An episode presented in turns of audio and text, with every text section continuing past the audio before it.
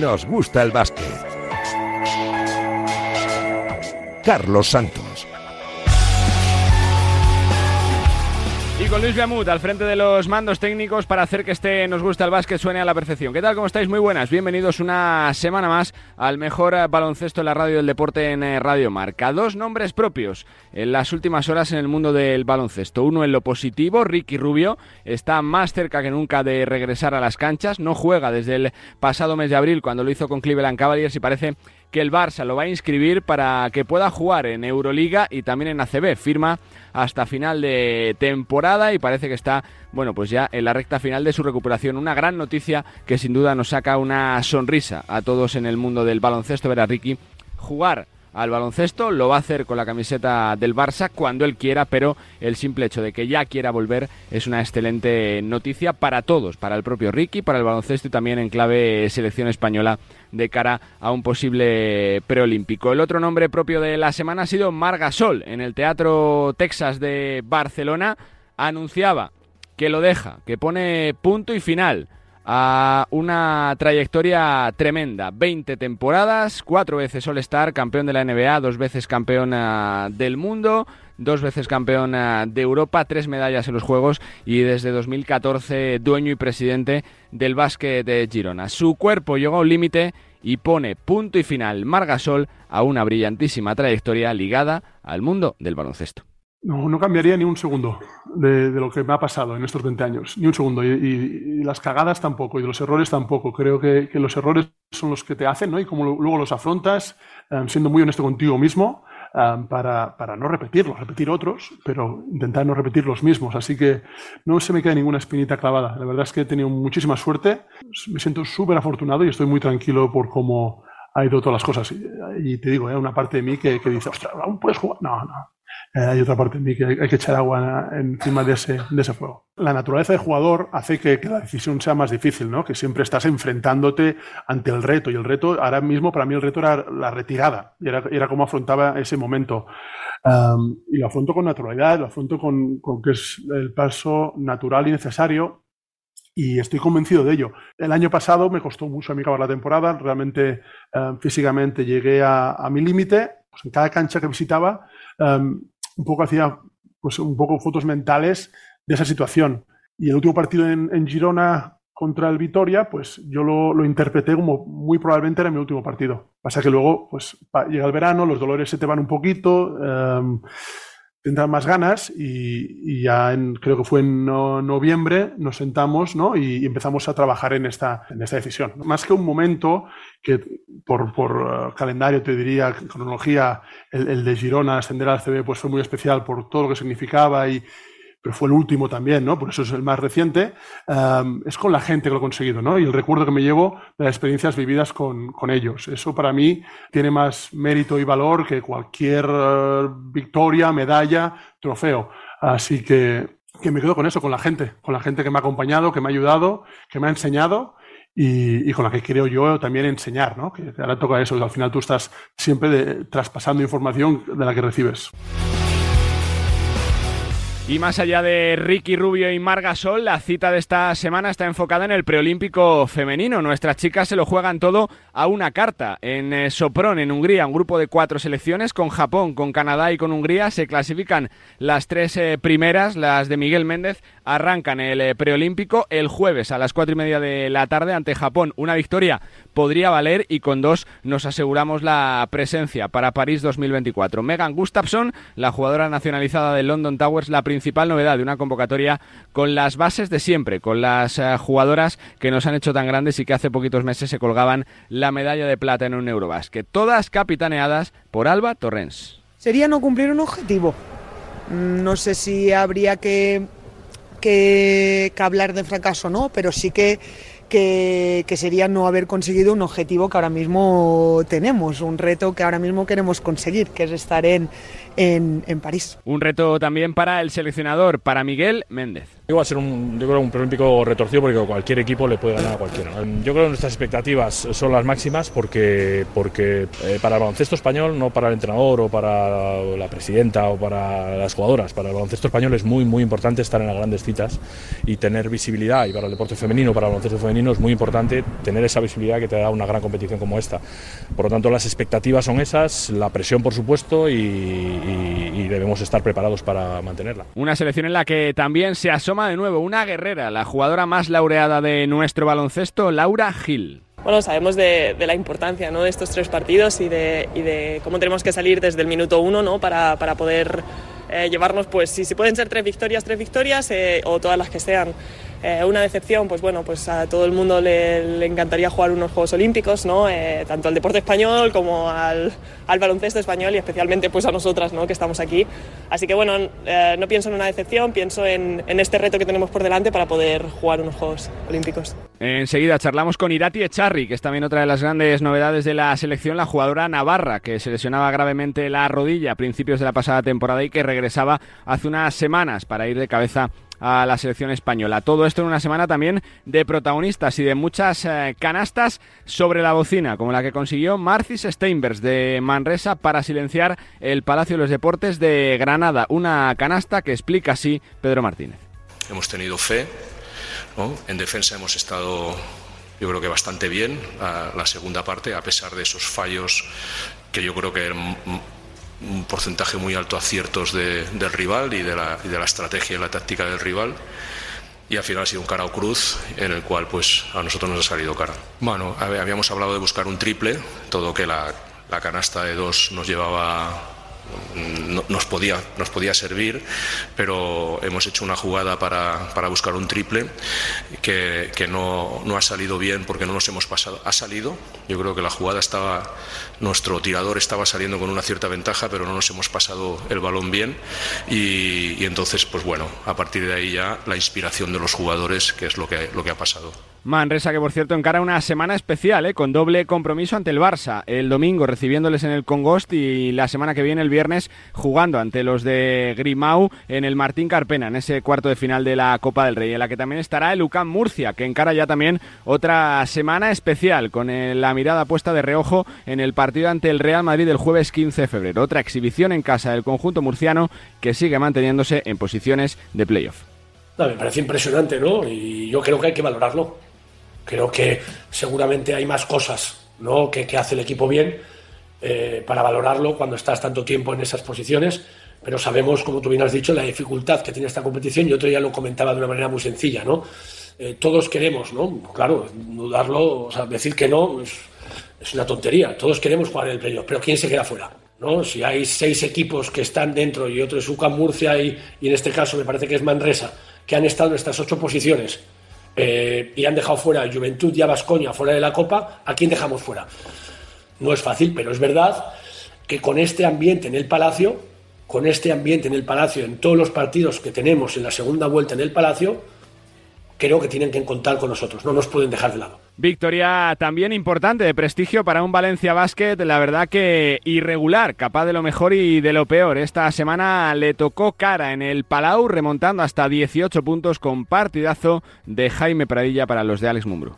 Quizás no ha hecho la mejor rotación en la primera parte. Eh, eh, Billy le ha sacado muchas ventajas en, en, eh, en, el segundo cuarto, pero hemos sido capaces de ajustarlo y ahora está muy, muy bien en el en el tercer cuarto cuarto de energía, de, actividad, de ir para arriba abajo, eh, moviéndose. Eh, yo creo que, ha creado muchas desventajas, no solo para, para su rol, sino también para, para los otros. ¿no? Y pues eh, con, con, nuestros dos cinco fuera era importante que él diera un paso adelante, lo ha dado y estamos contentos por ello. También en clara progresión el Lenovo Tenerife, pese a su mal arranque de temporada provocado por las lesiones y por una pretemporada complicada, parece que los de Vidorreta vuelven a carburar la antesala de la Copa del Rey, con los de siempre, con Siermadini y con el eterno Marceliño Huertas. Es una liga muy igualada y estar siempre arriba es muy difícil. Incluso para los equipos grandes eh, les cuesta mucho y, se les nota. Así que nosotros tenemos que dar, dar valor a lo que a lo que hicimos y a lo que seguimos haciendo. Poco a poco ir intentando conseguir eh, hacer cosas más, más grandes o iguales a las que, que hicimos en las últimas temporadas. Yo creo que sabemos nuestras virtudes y sabemos cómo queremos jugar. Simplemente, pues bueno, hemos pasado por un, un, bache al principio de temporada con problemas de lesiones, no tuvimos la confianza y ni el ritmo que, que tocaba para empezar la temporada, sobre todo con el calendario que tuvimos. Así que tuvimos tranquilidad y ya creo que hemos ido de menos a más y ahora mismo estamos bueno, en un momento bueno y hay que seguir aprovechando de ello. Momento bueno también viven en Zaragoza, canasta sobre la bocina de Santi Justa para sumar nueve victorias que les permiten yo creo que salir de forma casi casi casi ya definitiva de los puestos de peligro. Sin embargo, sigue desconfiado eh, y peleando hasta el final Porfi Fisac. A mí ahora mismo lo único que, siento es la alegría de tener nueve, victorias, de que estamos más cerca de ese, de ese listón y de ese límite.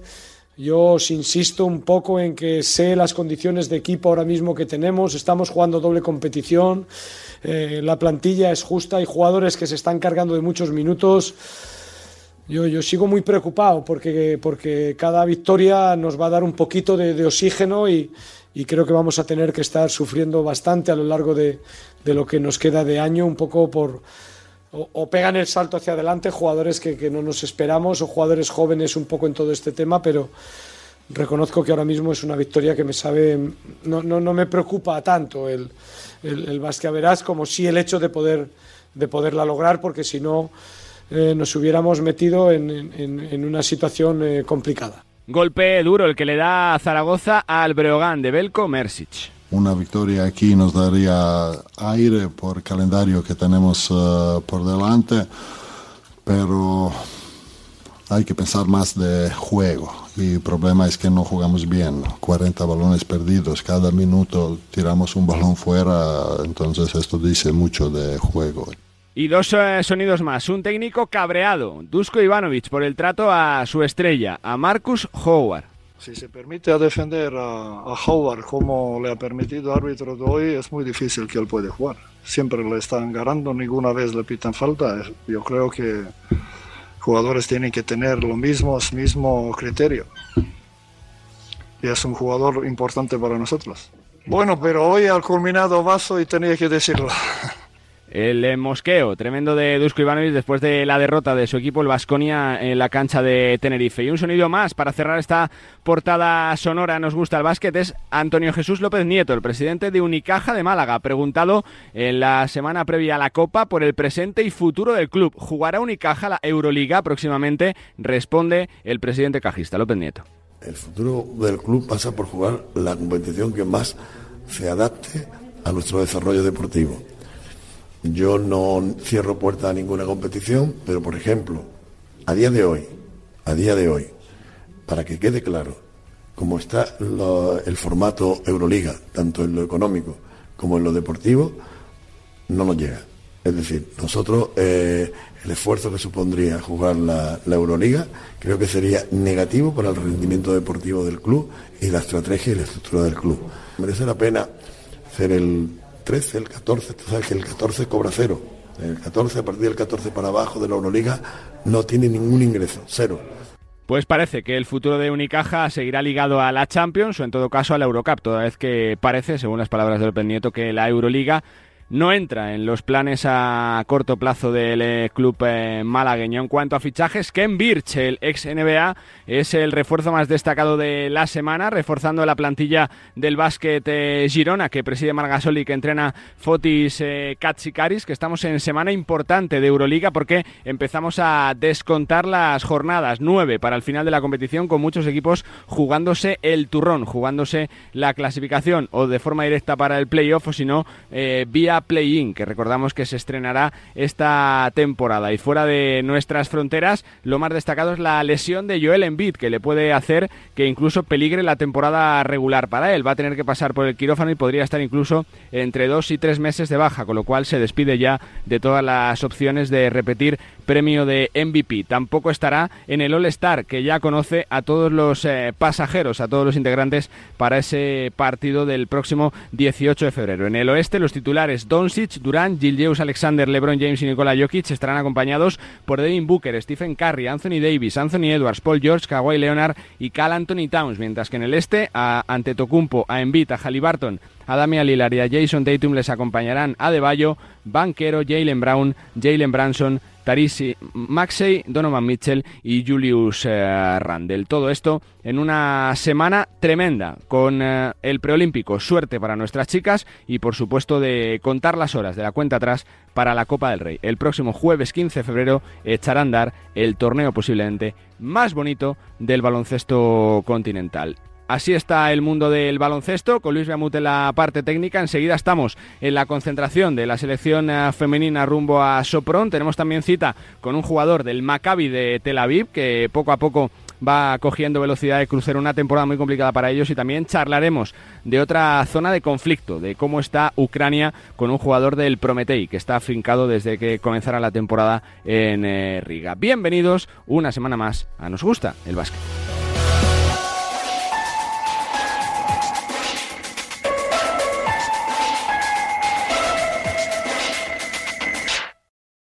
Nos gusta el básquet. Y tenemos que comenzar el programa con una jugadora internacional, con una jugadora que ha vuelto a las canchas hace unas semanitas después de una grave lesión de rodilla. Tenemos un ratito de charla en la previa del preolímpico con Irati Echarri.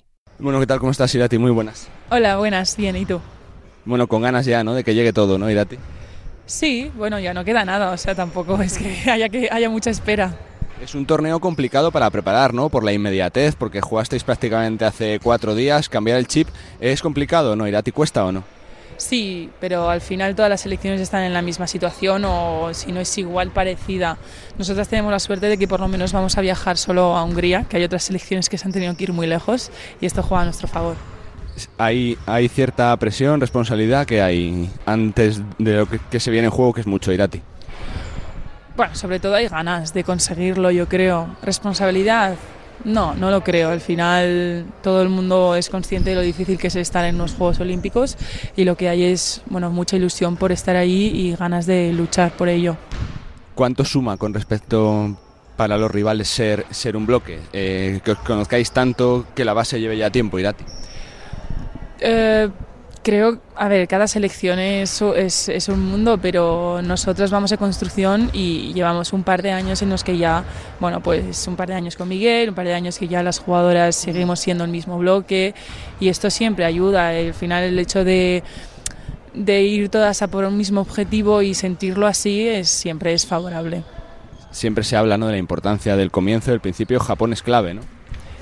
Todos son claves, al final cada, bueno, cada momento de cada partido va a ser clave y esto es algo que nos ha transmitido Miguel, pero que nosotras ya sabemos, da igual. O sea, y si ganamos de 7, tenemos que ganar de 8, de 10, de, bueno, de lo que haga falta, cada vez más, porque al final nos, nunca sabes si va a haber un triple empate. Cada partido es muy importante. No, es verdad que ahora hay que centrarse en el primero, pero igualmente los tres tienen la misma importancia. Por rivales, ¿quién es el que digáis, mmm, es que este grupo, oye, parece fácil, pero realmente complicado, Irati. ¿eh? Son selecciones eh, buenas, buenas, de verdad. ¿eh? Creo que cada, cada equipo y cada selección es diferente entre ellos. Japón va a hacer un planteamiento de partido, Canadá otro, y es que Hungría otro. Son muy diferentes entre ellas. Entonces creo que bueno, el equipo que mejor o la selección que mejor sepa adaptarse a estos cambios y saber jugar cada partido de una manera diferente, pues se llevará el premio. Te pregunto por el sueño de los Juegos, Irati. ¿Cuánto darías por jugar esos Juegos Olímpicos de París, Irati, en lo personal? Bueno, yo al final los Juegos están ahí, todo el mundo lo sabe y es el sueño de, de todas, pero tampoco o sea, trato de no pensar mucho en ello porque al final sé lo difícil que es, sé todo el trabajo que implica y, y, bueno, al final todos vamos a querer estar allá y solo van 12, entonces es difícil, yo soy muy consciente de la situación de la que vengo y, y bueno, se luchará como siempre y se trabajará para ello, pero soy consciente de lo difícil que es. ¿Es un cierto regalo para ti estar aquí en este preolímpico, Irati o no? No, no lo considero así. Creo que si estoy aquí es porque realmente me lo he ganado. Sí, sí, bueno, es verdad que a lo mejor es algo que no esperábamos, pero bueno, Miguel así lo ha decidido así, pero también sé que Miguel no regala nada a nadie y lo conozco de antes de que fuera seleccionador y, lo sé de primera mano. Entonces sé que si estoy aquí eh, es porque él considera que puedo estar y puedo ayudar al equipo. Y es así, es verdad que todo ha llegado muy, muy, muy rápido desde que volví a jugar. Pero bueno, oye, mira, ya está, si estoy aquí es porque realmente mm, él me ve capacitada para estar y yo tengo que creer en ello para sumar, ¿no? Que es lo que se habla siempre de esta selección, que cuando jugáis todas sumáis, ¿no? En todas las facetas, Irati. Sí, eso es. Al final es sumar, cada una que salga, da igual lo que juegues, los minutos que te den, las oportunidades que tengas, salir y dar todo de ti para que, bueno, para intentar que el equipo funcione y, y que saca, y sacar el partido adelante. Te pregunto por lo personal, ¿qué se saca de positivo de las lesiones, Irati? ¿Cómo se, cómo se conciencia uno para decir, oye, eh, tiempo fuera, pero hay que trabajar positivo? ¿Cómo se hace eso, Irati? Bueno, centrándote en el día a día y sin pensar en, la meta final que puede ser volver a, volver a jugar, al final mm, es largo, pero ya te digo que centrándote en el día a día y dándole valor a, eso que haces, esos progresos, pequeños progresos que vas, que vas viendo en ti, te ayuda a centrarte y a ir, bueno, pues mes a mes se van pasando y al final llega un momento en el que dices, ay, pues ya está, ¿Sientes eh, cierto respeto cuando juegas que te dice el entrenador, oye, que ya estás para jugar tras tanto tiempo fuera? ¿Cómo fue ese día? ¿Cómo lo recuerdas, Irati? No, respeto no. Al final era el día para que llevaba trabajando mucho tiempo. Yo estaba muy tranquila con el trabajo que había hecho. Estaba muy segura de mi rodilla porque yo me encontraba muy bien. Y a ver, hay unos nervios de volver a jugar, sobre todo porque emocionalmente significa mucho pero por lo demás yo estaba segura de mí misma y sabía que, o sea, quería ya que ese momento llegara. bueno, ya está, nos lo quitamos de encima y vamos con todo. Y así fue. Lo de que se mejora eh, cuando se, tienes tiempo para hacer cosas que antes no hacías, puede ser ciertamente sí o no, que se, que se hacen cosas, que se trabajan cosas que antes no se pueden hacer durante la temporada. ¿Se mejora el tiro, la condición física o no, Irati? Sí, al final tienes mucho más tiempo para centrarte en lo que quieras, ya no solo en el baloncesto, sino en, lo personal, en conocerte a ti, en estar contigo misma, en saber qué es lo que quieres, qué no, eh, también coger bueno, mucha perspectiva viendo a tus, a tus compañeras de, oye, esto lo podría hacer yo, esto no, esto me gustaría implementarlo en mi juego, tal. Tienes mucho tiempo, entonces es en lo que quieras invertir el tiempo. Te pregunto por el prestigio que se ha generado esta selección, ¿no? Con el trabajo que ha hecho. Lo, lo, sentís, Irati, que la gente habla de la selección española como una selección eh, poderosa, respetada por todo lo que se ha hecho en estos años, Irati. Sí, Todas las generaciones. Sí, sí, sí. Al final España siempre está en lo alto y de una manera o de otra acabamos luchando por todo. Creo que Gran parte de esto es por la dinámica de trabajo que tenemos desde que somos muy pequeños y por la mentalidad que implantamos en nosotros de la manera de competir.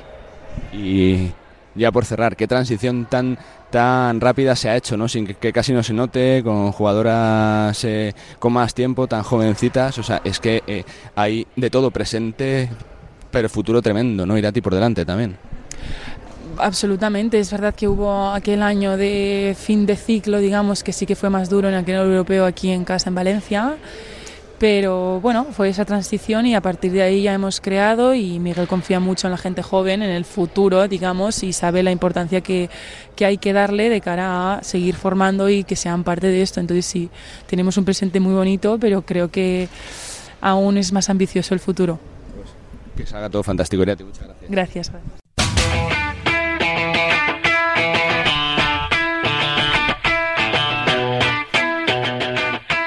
Venga, que tenemos un rato chulo de tertulia, que hay que hablar de muchos temas, sobre todo de nombres propios. Voy a saludar a primero habitual de este espacio de tertulia, Enrique Corbella. ¿Cómo estás? Muy buenas, Enrique. Sí, ¿cómo estás? También eh, saludo comentarista de, de Movistar Plus, eh, le leemos también eh, por las noches, te escuchamos por las noches. Compañero Antonio Sánchez, ¿cómo estás? Muy buenas. ¿Qué tal? Muy buenas. Y cierra este trío de ases Millán Gómez desde Radio Marca, desde Radio Galega, desde Canal FEB, desde La Voz de Galicia. Millán, ¿cómo estás? Muy buenas. Hola, muy buenas a los tres. Bueno, por comenzar, ¿no? Yo creo que Enrique, el, tema de las últimas horas, más allá de Ricky, que lo trataremos ahora, es la retirada de Margasol, ¿no? No sé qué te sugiere la figura de, de Margasol, dónde lo colocas tú en la historia, con qué Margasol te quedas, Enrique. Pues lo que me sugiere es que me hace muy mayor. Eso es lo primero. Porque yo recuerdo de estar ya trabajando en marca y hacer informaciones de los partidos de Margasol en high school en Memphis de sus números que hacían en el high school, o sea, con eso te lo digo todo, ya lo mayores que somos, ¿no? Y recuerdo que cogerme el coche con un día con Jaime Collazos, antiguo compañero de Marca y Radio Marca, e irnos a la Liga de Verano de Fuenlabrada porque Marc venía directamente de Memphis para jugar con el Barça B, ir a verle. O sea, con eso te lo digo todo, ¿no? Y el mejor Marc, pues no, no es el mejor Marc, ¿no? Pero yo creo que me quedo con el, por lo que significó para su carrera y para el baloncesto español con el mar del, de que fuimos campeones del mundo. Yo también. Aquel jugador que no contaba para nadie, que decían que iba porque era el hermano de Pau, y de repente las circunstancias lo convirtieron en... Fue el, el, espolón, ¿no? A esa carrera que le convirtió en campeón de la NBA, le van a retirar la, la, camiseta de los Grizzlies, o sea, está dicho todo, ¿no? Pero ese Mark emergente que nadie esperaba, ¿no? Pues yo me quedo por ese momento, ¿no? Por la ilusión que generó. Cada uno, Antonio, tendrá su podio del baloncesto español, ¿no? Su top 5, pero la figura de Margasol es, es vamos, eh, te diría que gigante. Eh, sí, eh, que como tú dices, ¿no? Ponerle en un, en, en un peldaño en, en el top pues, hmm. es, es, es, muy difícil, ¿no? Está claro que estaría el top 5 seguro. Seguro, sí, sí. Pero, pero bueno, yo también con, con Enrique, ¿no? Me quedo con, sí, aparte que nos haga mayores porque evidentemente el, el primer recuerdo que tengo ya un poquito después, ¿no? Cuando, o antes incluso, ¿no? Me parece cuando estaba todavía en el, en el Barça, que, que estaba a lo mejor un poquito pasado de, de peso, que pues ya con el peito más, es que era muy joven, eh, súper joven, y yo le veía y, y, claro, lo comparabas con Pau y decías, no, este está muy lejos, este no, yo creo que incluso no tiene nivel para CD. Eso pensaba yo, ignorante de mí. Eh, poco después, eh, aquel verano de 2006, que fue el verano donde él le cambia la vida, pues eh, creo que fue Fran Bach, que parece que se lesiona en la convocatoria de, de la selección, mm. y Pepu, de forma para mí sorprendente, llama a Marc y dije, bueno, vamos a ver este. Bueno, hace un mundial espectacular, después la experiencia de la Casbayu, eh, acaba siendo súper dominante en Europa, se va a la NBA, y en la NBA, pues bueno, le retira la camiseta a Memphis, hace aquel salto icónico, histórico e inolvidable en el Madison con su hermano Pau, eh, Solestar, faltó solamente ganar un anillo, aunque con el equipo que tenía, pues bueno, era complicado, pero eso con, el, con, con, su, con su equipo, con, con Memphis y con la selección, pues me quedo con aquella semifinal que hizo en el Mundial de, de China, donde fue monstruosa su, su actuación y fue absolutamente capital para que después España se hiciera con el, con el Campeonato del Mundo. Entonces me parece que colocarle evidentemente el top 5, no sé en qué, en qué orden, hmm. a lo mejor con Pau y con Navarro, pues seguramente sería 3, 4, pero sí entre los, entre los mejores de la historia, uno de los mejores pivots, eh, anotadores y pasadores, que, que, que, ya no solamente en, en, España, sino de toda la NBA no, no es fácil, ¿no? Ahora vemos a Jokic, parece algo medio normal, pero con, con Mar pues sí que veíamos otra forma de leer el baloncesto, pero también me refiero como Jokic, ¿no? Eh, una forma pues que, que, que hace que, que, que los pibos al final eh, sean muy, mucho más útiles que no simplemente jugando al poste, que puedan leer el juego. Así que una absoluta leyenda y de forma absolutamente merecida la, la camiseta retirada de, de Marc. Ahora me queda la duda de saber si eh, Memphis también va a hacer lo mismo con, con, la camiseta de Pau. Pues hombre, podría hacerlo, ¿no? Ese 6 de abril podría usar para retirar tanto, eh, tanto el 16 como el 33, ¿no? Estaría bien. ¿No?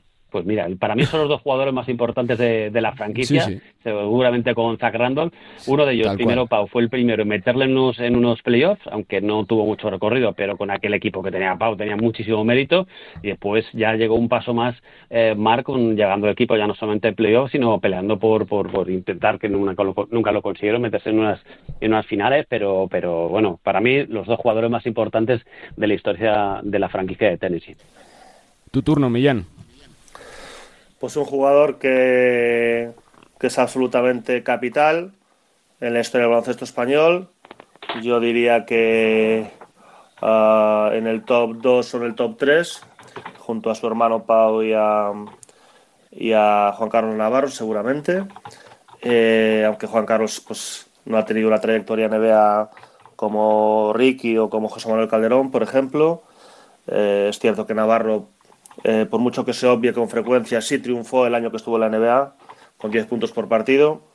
y fue aquel, en aquel momento el, rookie con mayor acierto de triples en la historia de la NBA. Después lo, superó un tal Rudy Fernández. En el caso de Mark, es un jugador que conviene también recordar que seguramente está más valorado que su hermano Pau en Estados Unidos, en el baloncesto estadounidense. un jugador que, que pasó de ir invitado a ese Mundial 2006 a ser capital eh, durante el Mundial y muy especialmente en la final tras la lesión de su hermano Pau en semifinales. Un jugador que además, a diferencia de su hermano Pau, pues ha ganado los dos Mundiales, 2006 y 2019. Eh, yo le doy muchísima importancia a todos los Eurobásquets que, que ha ganado, eh, las tres medallas olímpicas, mejor defensor de la NBA y sobre todo pues esa clasificación para seis playoffs con Memphis Grizzlies, que me parece una auténtica barbaridad. Eh, ese salto icónico en el All-Star que comentaba Antonio, un jugador que, que, desde la cabecera, que desde la pintura, que desde lejos del aro, siendo un pívot es un base, es un, un, pívot con alma de base, un jugador sin apenas salto vertical y sin salto horizontal, pero que, pero que ha sido uno de los mejores cinco de la NBA y en varias temporadas seguramente el, el mejor, que, que, al igual que su hermano Pau, pues en unos meses pasa de una franquicia a otra, de Memphis a Toronto, Pau de Memphis a Lakers y, y ya juega unas finales de la NBA y las gana.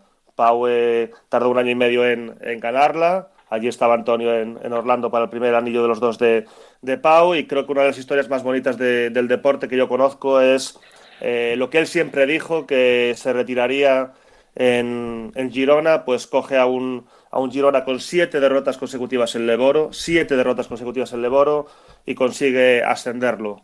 Eh, eso creo que son las historias más bonitas que yo conozco en el deporte. Mm. Su compromiso con un club fundado en 2014, además eh, Basket Girona, pues yo siempre tengo un poco de cariño especial por porque me encanta cómo, cómo fue todo su proceso y lo, y lo, le veo ciertas similitudes a, a un club de fútbol sala que, que, se fundó aquí el mismo año en, en Lugo. Y para mí eh, ir a cubrir varios partidos, un par de partidos de, de los playoffs de Margasol en, en Girona para, para, Radio Marca es una de las mayores experiencias profesionales que, que he tenido en mi vida. Creo que un, un pivot que, que, repito, que en Estados Unidos seguramente está incluso más valorado que su hermano Pau. Yo no digo que sea superior, so, sí mm. diferentes y cuando menos al, al mismo nivel. Un Margasol que no va a tener su último baile, por mucho que pensábamos, ¿no? Que incluso podría calzarse otra vez las botas en esta temporada. Quien parece que sí que lo va a tener Enrique Ricky Rubio. Eh, ya, ya se puede hablar en clave deportiva de Ricky con el Barça. ¿Qué le va a aportar Ricky Rubio para este Barça cuando quiera jugar, cuando se vea preparado para jugar? Bueno, esa es la clave, ¿no? Cuando él se vea preparado, ¿no? Porque el Barça puede escribirlo, ¿no? Yo, pero otra cosa es que él vaya a jugar, ¿no? Cuando, en, en cuanto le escriban. Pues cuando él decida jugar, creo que lo comentamos el otro día, ¿no? Que el, que evidentemente que a Ricky Rubio tú nunca puedes decirle que no, hmm. pero también es verdad que al Barça muchos bases, o sea, va sobrado de bases. Es verdad que no tiene bases generadores y Ricky le da eso, es un base generador de juego probablemente el mejor que haya en Europa, ¿no? Cuando vuelva a jugar. O sea, nadie va a generar tanto juego como genera Ricky, porque ve el baloncesto de una forma clarividente, ¿no? Entonces, con Ricky pasando, con Satoransky metiéndole físico, que Ricky también se lo mete, con la Provítola anotando, con tal, es que es un va, van a ir sobrados. Y yo creo que Ricky tiene un don que pocos jugadores tienen, que es que hacen mejores jugadores a sus compañeros, ¿no? Entonces yo creo que el Barça con el fichaje de Ricky, aparte de tener a un top, top europeo, va a, te, va a conseguir que sus jugadores súper importantes den un paso adelante, porque Ricky los va a hacer mejores, y al ser mejores van a ser más competitivos, evidentemente. Más allá, Antonio, de lo que pueda suponer eh, de forma eh, de atracción eh, de medios de comunicación, esto puede generar una presión extra para el Barça, de que con Ricky Rubio sí o sí tiene que ganar, o por lo menos ser candidato a conseguir títulos, ¿o no, Antonio? Bueno, yo creo que a ver si arrancamos ya la moto, jo, como estamos con la garganta, calentando motores. Que, mm, que a ver, el Barça como el Madrid, eh, como te diría en Europa, eh, Olympiacos, Panathinaikos, Efes y tal, están ya de por sí, tengan la plantilla que, que tengan, eh, están obligados, entre comillas, a, a ser súper favoritos, ¿no? O favoritos eh, por ganar todo. Y el problema es que solo gana uno. Es que no claro. te vale con llegar a la final porque si no eres campeón ya parece que nos ha hecho una buena temporada. Entonces ya el Barça es favorito desde luego para muchas cosas. Creo que tiene un buen equipo. A lo mejor no tan bueno como pueda tener otros otros equipos sobre todo el, el, Real Madrid pero es un equipazo. Lo ha demostrado que incluso en un momento muy delicado el Barça que le veía muy tocado eh, anímicamente con el juego etcétera y un Roger Grimao que podría incluso correr peligro, pues ha salido de una forma um, brillante, ¿no? Entonces, ¿qué puede aportar Ricky? Pues muchísima calidad. Primero que se recupere él mentalmente, eso es absolutamente clave, lo hemos hablado muchas veces. Si él está otra vez a, su nivel, está claro que es un jugador diferencial. Eh, seguramente en Europa no haya eh, otro base um, como él cuanto a la dirección, la anotación, etcétera, etcétera. Entonces, eh, evidentemente el Barça da un paso más si ya estaba en, el, en, la pole position entre los cinco mejores, no sé si el primero, pero evidentemente a la altura de este equipo que decía que seguramente a lo mejor el Real Madrid podría tener mejor equipo, ahora con Ricky seguramente tengo un equipo muy parejo, muy parejo, muy, muy parecido. Eh, ¿Cómo puede encajar Ricky también esa, esa pieza al tener a Jokubaitis, a tener a Satoransky, a tener Em, a, a, la Provítola, no me acordaba, eh, porque tiene mucha gente, desde luego en el, en el 1, pues tan sencillo como, como estáis hablando, a lo mejor pasar al 2 a, a Satoransky, pasar incluso a Jokubaitis también, pues mira, el Barça que está buscando un 2, pues a lo mejor la, la, la, solución es que tienes un 1 más y puedes mm, cambiar a este tipo de jugadores, sobre todo eh, hmm. Satoransky, al, al 2. Quizá a lo mejor, si me apuras, el que más perjudicado pueda salir en cuanto a minutos pueda ser Darío Brizuela pero está claro que el, que, el Barça con Ricky eh, da un paso adelante muy grande y es mucho más favorito. ¿Tu sensación, Millán?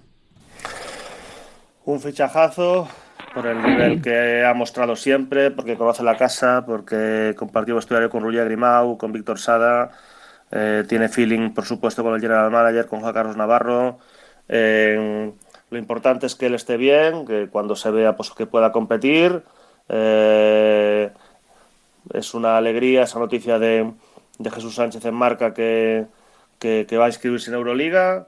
Eh, yo según leí la noticia, pues también pensé en que por qué no, no digo quizás verlo competir en la Copa, pero cuando menos verlo allí en disciplina de, de, plantilla, en disciplina de equipo, verlo cuando menos entrenar y calentar con el equipo, ya sería toda una atracción. Eh, un salto muy importante del Barça, como diría Laporta en su momento, en su primera etapa, pues al oro que no están tan mal, porque realmente es así. Están segundos clasificados en Euroliga. El único problema, como ya dije en la tertulia la semana pasada, es que está a cinco victorias del Real Madrid. Y también es cierto que tienen que asegurar esa segunda posición, porque está por detrás la Virtus, Panathinaikos, eh, Mónaco, Fenerbahce, etcétera. Pero es un salto de calidad muy importante. Eh, leí ayer en Sport que Roca Jokubaitis es muy posible que se vaya a la NBA a final de, temporada y por tanto pues ahí quedaría también un hueco libre. Eh, sería titularísimo, por supuesto, Ricky Rubio en el Barça. Y cuando digo titular no me refiero a que parta de inicio, que seguramente también, sino que juegue los minutos decisivos. Eh, la Provítula es un 2 ya muy puro en un acierto sobresaliente de, de, de Sarunas en su momento. Y le restaría minutos, pues entiendo, Ricky a, a, a Tomás Satoransky y, y, a Jokubaitis. También, por supuesto, a, a Darío Brizuela, que está a un gran nivel pero es cierto que es un jugador a veces excesivamente irregular. Es un jugador que a mí me encanta verlo. Y, pero bueno, eh, a todos los jugadores, absolutamente todos eh, del backcourt del Barça, tanto bases como escoltas, pues quedarían perjudicados por la entrada de, de Ricky Rubio, pero el que sale muy beneficiado de la entrada de Ricky Rubio es el, el Barça, que, hmm. que en ese sentido es lo importante. Y por ir eh, cerrando, Enrique, eh, nueve jornadas para el final de la liga regular de la Euroliga. Eh, parece de nuevo que los que se la van a pegar, ¿no? Tanto el EFES como Milán, que lo tienen complicado. ¿Cómo lo ves? ¿Cuáles son tus sensaciones? ¿Se mete en Valencia Basconia o no? Hombre, yo siempre apuesto por los españoles, ¿no? Pero lo tienen complicado, lo tienen complicado. Sobre todo por la irregularidad de los dos equipos. Son Valencia ganan en el, en el Palau y, pero sin embargo Luego, por ejemplo, en, en, en, en ACB las pasó canutas para, para ganar al Breogán, ¿no? Que lo mm. tuvo casi, eh, no con todas las cuerdas, pero sí se les hizo sufrir, ¿no? Yo creo que baloncesto tienen, plantilla tienen, Vasconia no tan potente como otros años, pero creo que se les va a hacer larga la temporada. Valencia se ha reforzado muy bien y les va a ayudar. Vasconia creo que se les va a hacer más, más largo. Y luego a los que van de pasión militar, como has comentado antes, el Real Madrid. En Europa van muy sobrados, van muy contundentes. El otro día el Barcelona tuvo una victoria importante fuera. Sí, sí. Y, les hizo reafirmarse en Europa, ¿no? Así como aparte del patinazo en el Palau. Pero yo creo que, que veo con más opciones a Valencia que a Vasconia en Europa, porque creo que tiene una plantilla, no sé si más larga, a lo mejor un punto más física, no sé, les veo un poco más, más regulares. Quedan pocas jornadas, ¿no, Antonio? Para que cambie mucho la clasificación, pero yo no sé si ves sorpresitas en esto que queda de liga regular o no, en las jornadas que quedan. Sí, estaba mirando, mirando lo que dice Enrique, yo estoy de acuerdo totalmente en cuanto son súper irregulares, ¿no? Eh, eh, hmm. Creo que tendrían eh, plantilla Valencia Vasconia para meterse, no sé si entre los ocho primeros, pero sí por lo menos en el play-in y poder optar a, meterse en el, en el playoff. pero Vasconia, por ejemplo, estoy viendo que no tiene un calendario tan complicado. Valencia lo tiene un poco más difícil, pero el calendario Vasconia estoy viendo que no es tan. tiene bastantes partidos en casa y las salidas en teoría no son de las de las más complicadas. Bueno, vamos a ver. Eh, en cualquier caso, yo eh, estuve el domingo en Tenerife haciendo el, partido que perdieron por 17 y lo vi con la gasolina eh, al límite. Sí, sí, el, el, final de partido claro, le, pasa a muchos equipos, pero otros equipos como Madrid o Barça tienen más fondo de armario y lo tienen más sencillo. Seguramente, bueno, seguramente no, es seguro que uno de los motivos de la irregularidad es eso, el físico, por un calendario infernal que tienen. Entonces, cuando no tienes una plantilla tan amplia y con tanta calidad, pues te pasan estas cosas. Pico de sierra, que seas capaz, como el Valencia, de ganar en el Palau, que es dificilísimo, y luego pues pasar las canutas con el, con el Berogán. Eh, creo que lo van a tener complicado porque hay eh, verdaderamente mucha pelea y seguramente también sí, Vasconia a lo mejor no tiene un equipo como otras eh, temporadas eh, y por eso creo que lo van a tener difícil, pero pero sobre todo por la por la pelea tan grande que, que hay más allá de Madrid o Barça, que bueno, Madrid por supuesto lo, lo tiene hecho y, Barça creo que casi también, aunque está dos partidos, tres más o menos, mm. pero con que bueno, quedan nueve, con que Cuidado con el play-in, que salen rivales, que fijaros, que es que no, no, no. es descabellado pensar que pudiera repetirse un un Real Madrid Partizan en playoff, por ejemplo. No es descabellado pensarlo ahora mismo cualquier ecuación, aparte es que lo, el hecho de que el Madrid sea campeón, que nunca ya sabéis históricamente el mm. campeón eh, capaz de ganar la Euroliga, eh, es, que es un regalo envenenado, porque es que da igual, tú miras la clasificación, ahora mismo la tengo delante, octavo eh, Valencia, pero está noveno Vasconia, que los equipos españoles, entre ellos, se lo, pasan fatal. Madrid con los equipos que peor lo ha pasado ha sido precisamente con los españoles, pero es que está por ahí Maccabi, está el, Mónaco, que está fuera ahora mismo, bueno, en Mónaco ni te cuento, el rejonazo que le pegó al, al, Madrid o al, o al Barça, está Fenerbahce, está Olympiacos, ahora mismo sin ventaja de campo todos esos equipos. O sea, es que ser primero o segundo está muy bien porque tienes ventaja de campo, pero tampoco te garantiza que vaya a ser la final. Por lo que sí, ya para terminar, el sombrerazo del, Real Madrid. Yo no recuerdo nunca, eh, hablo de memoria, un equipo que en 25 partidos ha ganado 22 y que faltando nueve jornadas, ya la siguiente, que es la, de este próximo jueves viernes, ya pueda matemáticamente estar metido en puestos de playoff. O sea, me parece una verdadera pasada, aunque, como insistimos, que eso no te sirve para mucho. Pues esto no es la liga de, fútbol, donde acaba la temporada regular y el primero es campeón. No, aquí tienes una ventaja, pero no es decisiva. Pero desde luego lo, de, lo que está haciendo el Madrid en Europa es, eh, es de chapo, es increíble y ya con bastantes partidos sin Tavares y, y sin Sergio Yul. Mucha culpa Millán de lo bien que lo hace el Real Madrid la ha tenido este mes Yana Musa, ¿no? Al que conoces bien. Ayer el preestreno de ese documental del ACB. Eh, por eso te quiero preguntar, por lo que significa, ¿no? la palabra Lugo para la carrera de Yana Musa. Pues que es una historia de amor y de baloncesto perfectas, eh, en contra de lo que se dijo en su momento, no fue suerte ni casualidad que él viniese aquí. Misko Rasnatovic sabía perfectamente a dónde lo mandaba. Necesitaba reivindicarse, necesitaba muchos minutos en pista, necesitaba una afición eh, cariñosa y fiel que lo arropase. Eh, de hecho, lo ha intentado con otros jugadores, eh, misma gente. Véase Zan Marcisco después de un problema de salud mental la temporada pasada. En este caso no salió. Eh, Musa triunfó desde el primer día, arropado eh, por gente del vestuario importante, como es el caso de Resid Majalbasic o, primeramente Paco Olmos y después eh, Belko al que, al que hizo debutar con 16 años en Euroliga con Che de Vita.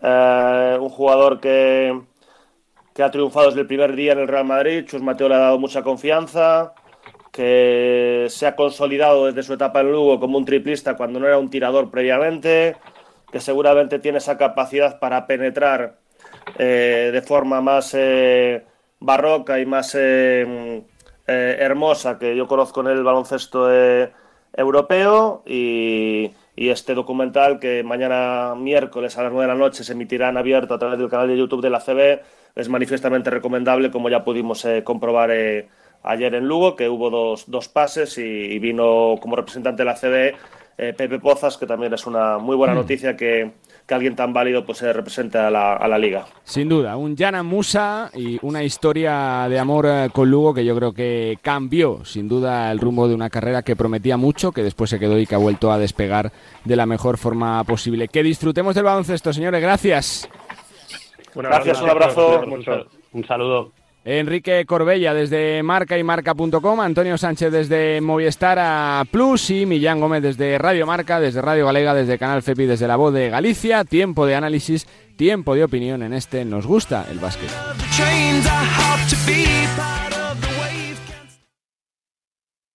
Bueno, pues es un placer saludar. En este nos gusta el básquet a un eh, gran pívot, a un gran jugador. Le conocimos en España cuando llegó a San Pablo Burgos, después pasó a Valencia y ha vuelto a dar un salto en su carrera, fichando por el Maccabi de Tel Aviv. Es Jasiel Rivero. Saludos, Jasiel. ¿Qué tal? ¿Cómo están? Muy buenas. ¿Qué tal? ¿Qué tal? Un saludo. Muchas gracias por la, por la invitación y quiero que siempre sepa que siempre estoy a disposición y nada, contento con tener una charla agradable contigo. Bueno, ¿cómo estás? Lo primero, Jasiel. Bueno, ahora mismo estoy bien, estoy bien, ya salimos de todas las situaciones, eh, todo está más calmado, la familia está tranquila, estamos viviendo en, en Serbia, todo marchando bien, jugando ahí, pero por lo demás todo marchando mucho mejor. Eh, Jasiel, ¿cómo es recuperarse de un shock así? De, de que un día para otro veas que, que te tienes que ir del país, que está ya la guerra. ¿Cómo fue para ti ese ese día, Jasiel? ¿Cómo lo Bueno, recuerdas? Ese, ese día fue fue fue complicado, ¿no? Uno no, no estaba preparado para eso, entonces estábamos durmiendo y de repente empieza, empieza la situación y ya tratamos la mayor forma, lo más rápido posible de salir de ahí, salimos al otro día, al otro día por la noche. Ujú. Eh, lo de jugar en Serbia, ¿cómo lo estáis llevando? ¿Cómo lo lleváis? Ay, Eh, es, es complicado porque al no tener público, tú sabes que la casa Claro. siempre es el sexto hombre, entonces bastante que hemos tenido una buena campaña. En casa hemos ganado bastante, pero bueno, como no tenemos ahora por ahora más opciones, tenemos que asumir que estamos jugando en casa ajena, sin público y tratar de ganarlo y hacer lo mejor posible. Porque es un hándicap fuerte, ¿no? Eh, jugar siempre partidos eh, fuera de casa o cuando jugáis los de casa, entre comillas, sin público, no Claro, se ve el potencial real, ¿no? Que tiene este Maccabi, Jasiel. Claro, así mismo es, porque supuestamente eh, los equipos son más fuertes en casa y más con el público que tenemos otro y, y todos los fanáticos que siempre nos están apoyando a morir ahí. Creo que el público para nosotros es muy importante, pero bueno, a pesar de que no estamos jugando con público, estamos teniendo muy buenos resultados y las cosas están marchando bien. Se puede estar mejor, pero bueno, Antes de, estamos bien. antes de preguntarte por lo deportivo, Jasiel, te pregunto lo personal. ¿Cómo lo ha llevado la familia? ¿Llegaste a pasar miedo por la situación de lo que podía pasar, la incertidumbre o no? ¿Cómo lo viviste? Eh, y sí, te, te puede, puede- te diría que sí, porque eso, nadie está preparado para nadie está preparado para una situación así, ¿me entiendes? Pero nada, pues apenas empezó, no salimos lo más rápido posible y ya estamos olvidando la situación. Ya estamos como estábamos fuera, ya supuestamente como estamos fuera del país, pero ya nos tratamos, nos calmamos y la situación como era, no estaba alrededor de nosotros en ese momento, ya lo dejamos como que correr. Que no era fácil, ¿no? Pero lo dejamos correr. Te quiero preguntar ya por lo deportivo. Jasiel, venís de una derrota ante el Real Madrid compitiendo, dando la cara, jugando bien. Eh, eh, ese, por supuesto, el reto, ¿no? Terminar tratando de pelear por los playoffs, ¿no? Para hasta el Sí, último sí, día. sí. La primero tuvo un partido bastante disputado, ¿no? No, no- Uno no, nunca está contento por la derrota, ¿no? Pero se vio que, que podíamos competir, que podíamos, que podíamos ganar. Entonces, nada, sí, estamos compitiendo, estamos compitiendo por estar entre los playoffs, que eso es algo, esa es la, prim- la primera meta. Después de pasar a la otra, a la siguiente fase, ya la que le sigue, ¿me entiendes? Entonces, nada, por ahora estamos bien, no estamos como queremos, pero estamos bien ubicados a la tabla con opciones de, de entrar en los playoffs, que es lo primer, el, el primer objetivo. Son las jornadas de apretar, ¿no? Quedan 10 partidos para el final. Jasiel, siempre se dice que los equipos se transforman en estas últimas jornadas. Ya sentados en Belgrado con el susto pasado, es cuando hay, hay que sacar esa mejor versión, ¿no? De Maccabi. Ajá, por eso mismo, que ya cuando quedan los últimos, como mismo dijiste tú, ya cuando quedan los últimos partidos, los equipos se, se ponen serios, como nos vamos a poner más serios nosotros, más serios de lo que estamos. Entonces trataremos de ganar las, las mayores victorias posibles para estar en una buena posición de playoff. Te, eh, te pregunto en lo personal, Jasiel, segundo año ya en la máxima competición continental, ¿cómo te encuentras en la competición? Eh, bastante bien, me siento, me siento con- antes de, antes ya decía, no, a lo mejor no puedo, a lo, a lo mejor se me hace difícil, pero nada, me ha acoplado bastante, esta vez he asumido mi rol, los minutos que tenga presionando al máximo y me siento bastante contento. Eh, lo del club eh, se nota desde el primer día que llegas allí, que es un club con historia, con solera, Maccabi, que, el baloncesto es una religión casi en el país, ¿no, Sí, es así, es, un- como que se mueren la gente por, por el Maccabi Tel Aviv, ¿no? Entonces, antes de antes antes de ya me, me- me informé, ¿no? Que toda la historia, todas las anécdotas, y es un equipo increíble y mucha historia por delante.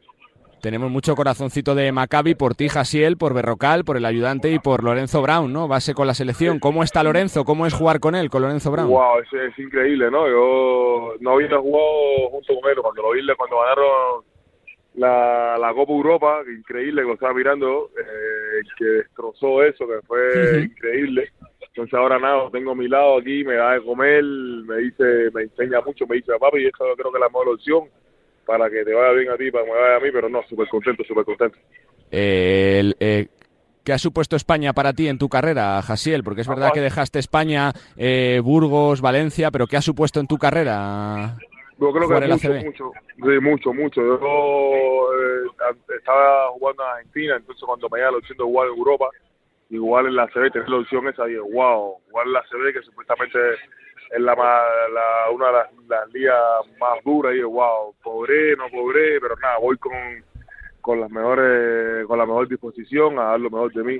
Y nada, llegar a Europa y poder tener la oportunidad de jugar en la CB para mí es muy grande jugar en, eh, la Liga CB y después tener la oportunidad de jugar en la Liga, eso, eso es algo muy grande. Todo jugador que, juega baloncesto siempre quiere como que tocar lo más alto, no tocar lo más alto, pero jugar a mayor nivel.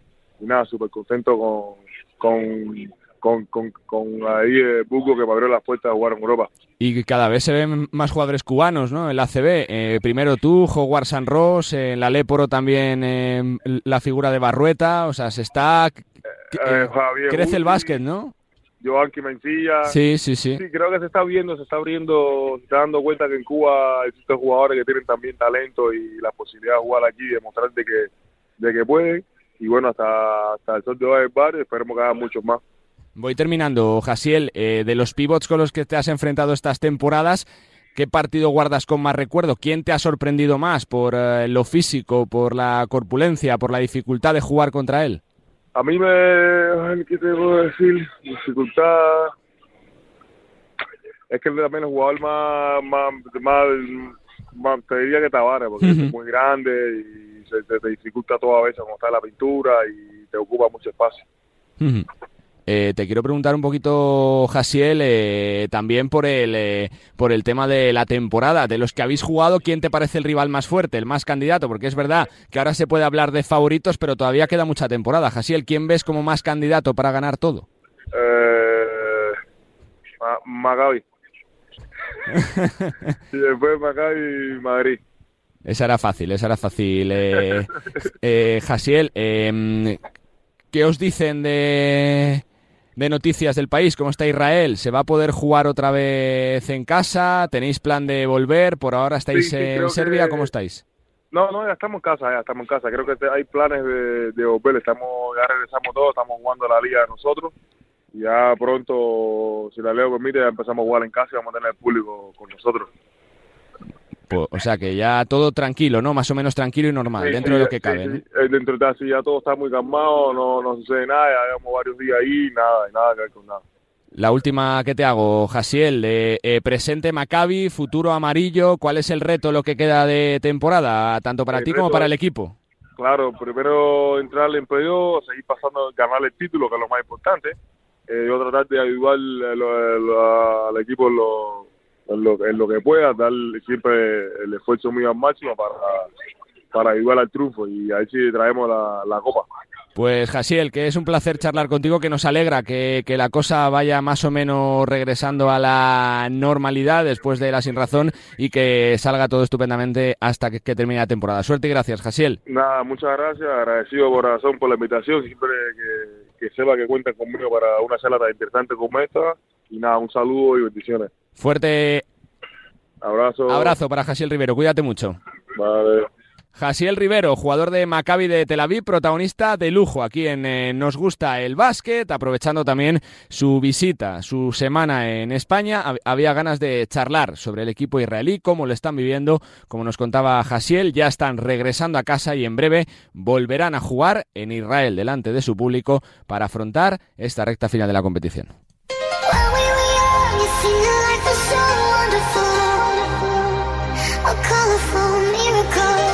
Bueno, pues rinconcito también habitual para la NBA. Saludamos al compañero de marcamarca.com, Jorge Quiroga. Jorge, ¿qué tal? ¿Cómo están? Muy buenas. Hola, Carlos, ¿qué tal? ¿Cómo estáis? Porque estamos descontando las horas para la Copa del Rey de Málaga, que va a coincidir otra vez, Jorge, con el All-Star, con el parón de las estrellas. Ya se conocen los equipos oficiales del All-Star que tendrán que hacer cambios por las lesiones y seguramente, bueno, pues eh, con eh, los nombres que se han quedado fuera por polémica, que sí que tengan eh, la posibilidad de entrar, ¿no?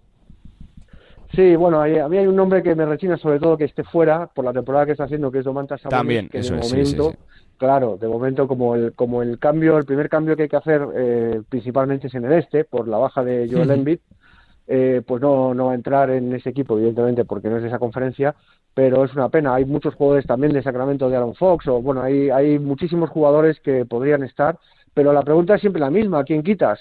Claro. que tampoco los que están está, están mal, ¿no? Claro. O sea, pero bueno, yo yo de momento hay que esperar porque el, All-Star tiene estas estas eh, sorpresas desagradables, ¿no? Que, que se conforman los equipos y a medida que van transcurriendo las últimas jornadas muchas veces hay hay bastantes bajas. De momento hay una, va a haber alguna más seguramente y porque en cuanto haya una pequeña dolencia, cualquier cosa, los, los jugadores, si, no es que se borren, pero evidentemente si pueden descansar, pues lo van a hacer. Así que todavía habrá sitio para, para algún cambio. ¿Qué tiene Minnesota que sea el mejor equipo del oeste, Jorge? ¿Por qué es el mejor equipo del oeste Minnesota?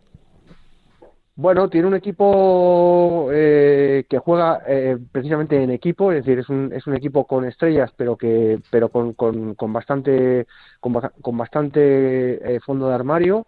Es un equipo que defiende muy bien y ataca muy bien y es un equipo que tiene un jugador que se llama Anthony Edwards que está en, una, en un estado de forma brutal, también cada Anthony Towns eh, y es un equipo con muchísima con muchísima confianza, sobre todo.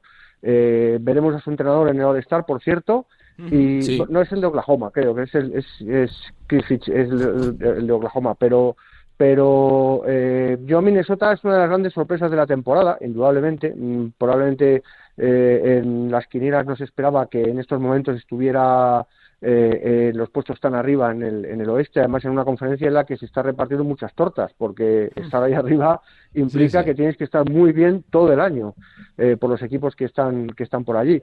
Eh, veremos a ver qué pasa en playoffs, ¿no? Porque eh, los equipos que generalmente optan al título eh, suelen tener eh, pequeños bajones, sobre todo llegado, llegado a la zona de la, del All-Star y- Hmm. y hasta después del All-Star no empiezan otra vez a subir, hacia marzo o así, no empiezan otra vez a subir. Vamos a ver si Minnesota puede aguantar este ritmo, porque es un, es un ritmo infernal que han impuesto desde el principio de temporada y, y no han bajado. La verdad es que es un equipo que, que mantiene una regularidad bastante asombrosa y veremos a ver si les llega luego para, para playoffs, pero desde luego es un equipo muy a tener en cuenta. ¿eh? Otra de las noticias de la semana, Jorge, ha sido la lesión de Joel Embiid, que cambia radicalmente ¿no? el panorama de Filadelfia de candidato posiblemente al título para quedarse casi casi sin, sin posibilidades, ¿no?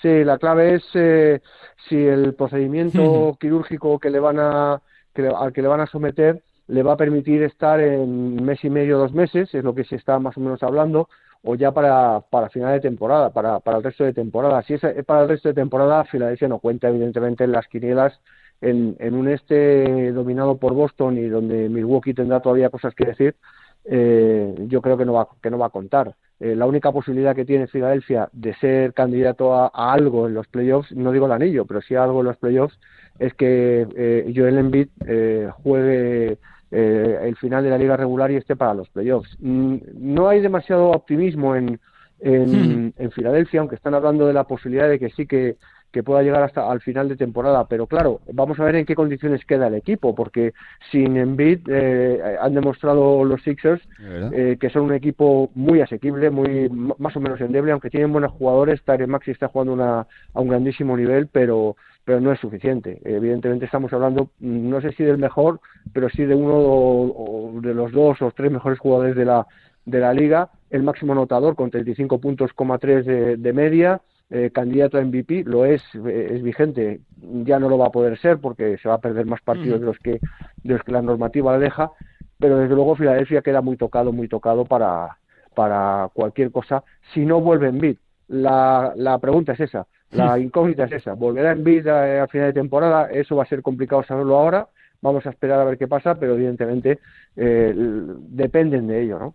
Sí, la verdad que, es así, ¿no? Eh, te quiero preguntar, Jorge, por la fiebre de anotación, ¿no? Venimos de los 70 del propio Envid, de los 73 de Doncic, de los 62 de Cal Anthony Towns, los 60 de Curry. ¿Qué está pasando? ¿Es una tendencia? ¿Es algo que pasa de vez en cuando? ¿Cómo lo calificas, Jorge?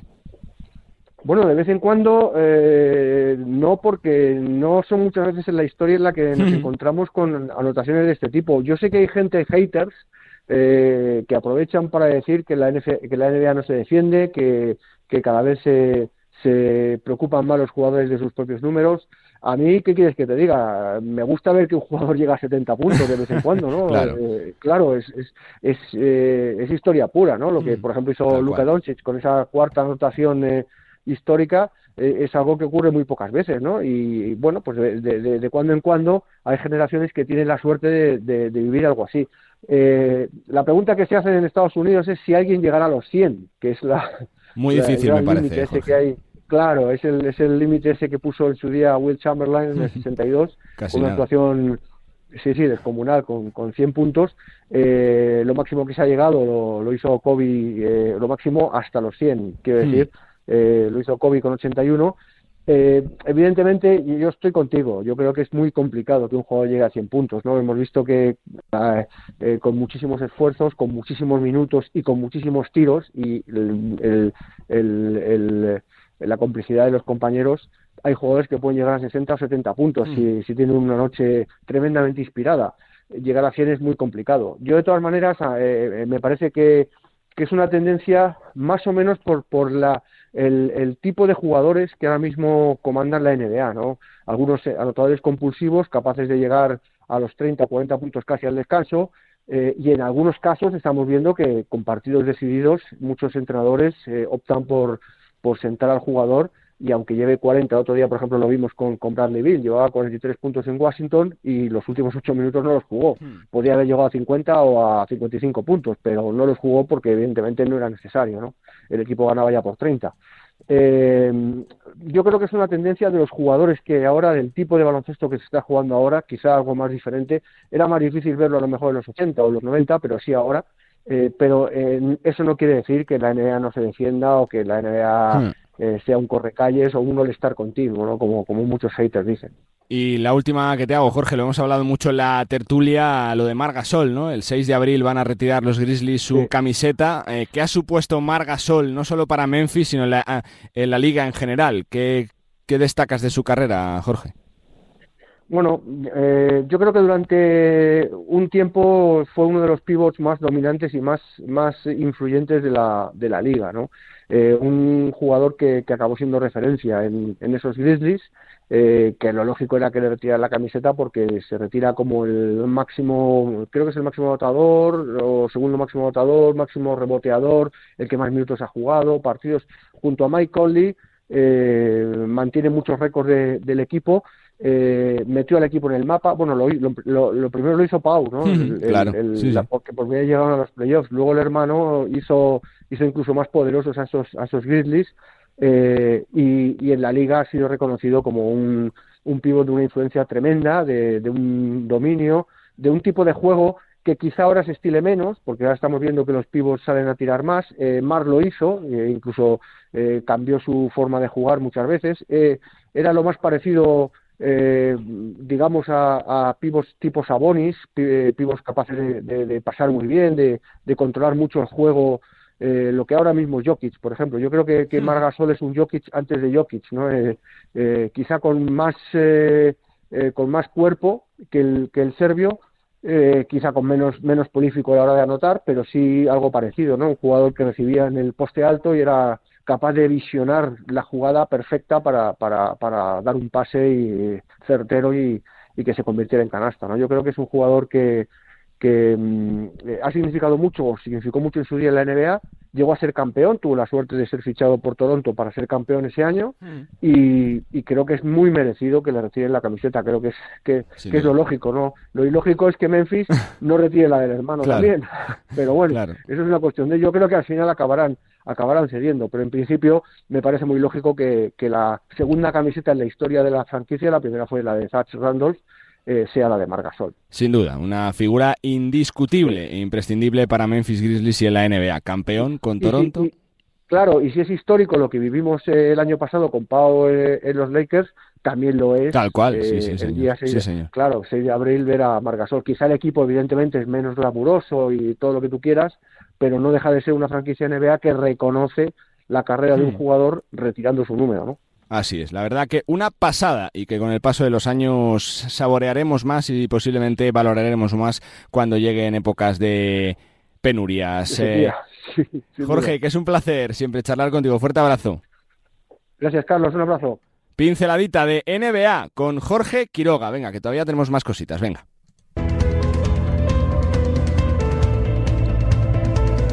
Pues así ponemos punto y final. A este nos gusta el eh, básquet, descontando las horas para un preolímpico en el que deseamos toda la suerte del mundo a nuestras chicas, que seguro que van a responder, como lo hacen siempre en las grandes eh, citas, y también estamos descontando las horas para disfrutar de la Copa del Rey, posiblemente el eh, mejor evento en el mundo del baloncesto en todo el calendario continental. La próxima semana charlaremos y mucho de esa Copa del Rey en un programa casi monográfico sobre la cita que comienza el eh, jueves 15 de febrero en Málaga. Mientras tanto, podéis disfrutar de todos los programas en las principales plataformas de podcast para que lo escuchéis y lo descarguéis cuando queráis. Ha sido un placer acompañaros una semana más. Disfruten de la vida, disfruten de la radio, disfruten del básquet y nosotros nos escuchamos. Adiós.